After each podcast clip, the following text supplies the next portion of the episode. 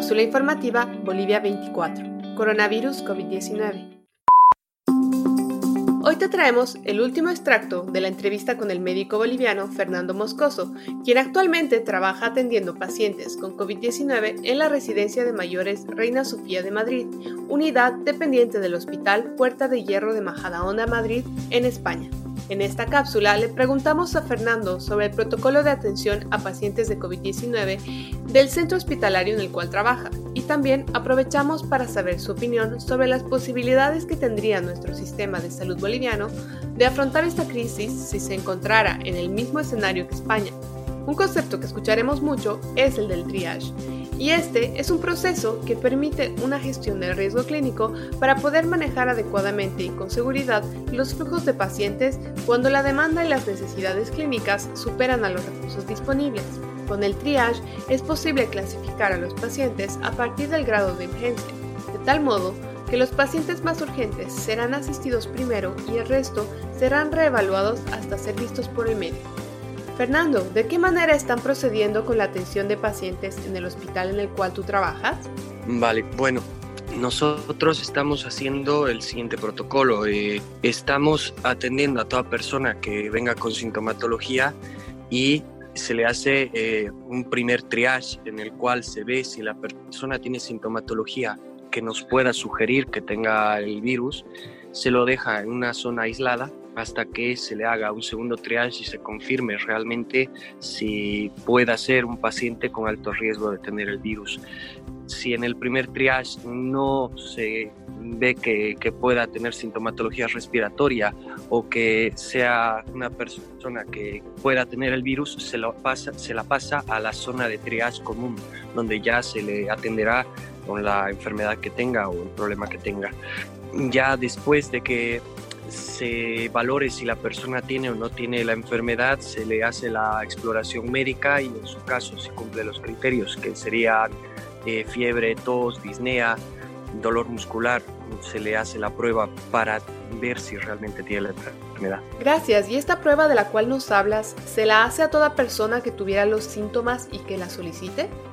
Han estado variando mm, la información que nos han estado dando día tras día porque las pruebas desde el comienzo de esta epidemia o pandemia, sí las teníamos a disposición, hoy en día no se las tiene. Eh, para poder hacer una prueba únicamente se están haciendo las pruebas a las personas que tengan eh, mucha sintomatología grave, aquellas personas que, prácticamente se las va a ingresar a UCI y esto, se están utilizando las pruebas para el personal sanitario, que se, las está haciendo de primera línea. Prácticamente se están limitando muchísimo las pruebas. Al comienzo sí, tú podías llamar a un número especial, el cual nos habían dado toda la población, y venían a tu casa a hacerte la prueba, pero hoy en día no cuentan con ellas.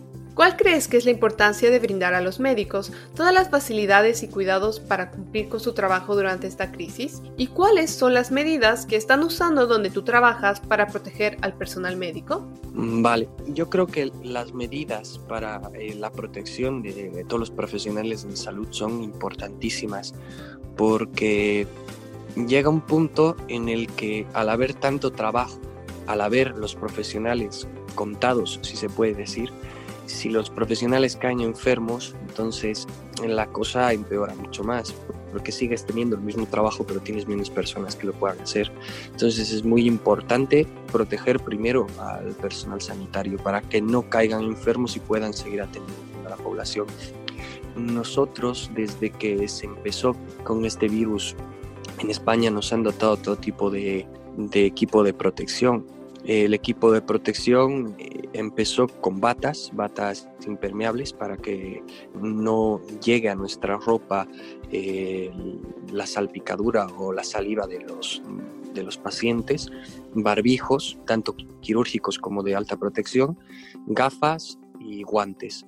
Más adelante se nos dotó también de monos o de overoles, si se puede decir así, que eran de protección también, los cuales utilizábamos debajo de las batas para así evitar el menor contacto con las secreciones de, de los enfermos.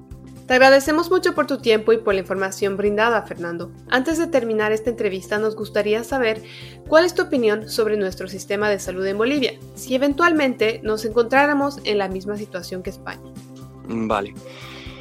A ver, mm, antes de venirme a España he tenido la suerte de poder trabajar y he estado en los hospitales, bueno, de mi ciudad y, tal vez en otros lugares más y veo que el sistema sanitario de Bolivia tiene mucho retraso, muchísimo, eh, a comparación de los sistemas sanitarios europeos en formación profesional, en equipación de los mismos hospitales y en la misma estructuración que tiene la sanidad. Yo creo que a día de hoy el que Bolivia presentara una epidemia como la que se está dando aquí en España sería un caos, porque no tienen los medios profesionales ni los medios eh, de estructura y, de recursos para poder hacer frente a esto. Aquí en España, que tienen una sanidad que mm, es catalogada una de las mejores del mundo, que tienen todo tipo de recursos, está siendo muy difícil y en Bolivia sin tenerlos sería muy difícil de verdad. De la intervención de Fernando, rescatamos la importancia de dotar a nuestros médicos de los instrumentos necesarios para afrontar esta crisis mundial. Sin embargo, una forma de ayudarlos y de ayudarnos también es quedándonos en casa para no contaminarnos con este virus y así no colapsar el sistema de salud boliviano que no cuenta con todos los recursos materiales y personales para atender a una gran cantidad de personas infectadas de COVID-19 al mismo tiempo. Este audio fue actualizado en La Paz el 7 de abril del 2020. Por favor, cuídate y cuida a los demás tomando las medidas de precaución necesarias definidas por nuestras autoridades. Si tienes alguna duda o presentas fiebre, tos seca y dificultad para respirar, llama para pedir ayuda a las líneas gratuitas 810 1104 y 810 1106. Si tienes más de 65 años y necesitas ayuda para abastecerte de alimentos o comprar medicinas, llama al 810 1005. No olviden revisar la página web boliviasegura.gov.bo para obtener información oficial respecto al estado de la pandemia en Bolivia, como también nuestra página web cápsulainfobo.com para acceder al resto de los episodios de este podcast. Luchemos contra la desinformación y apoyándonos entre todos saldremos de esta situación.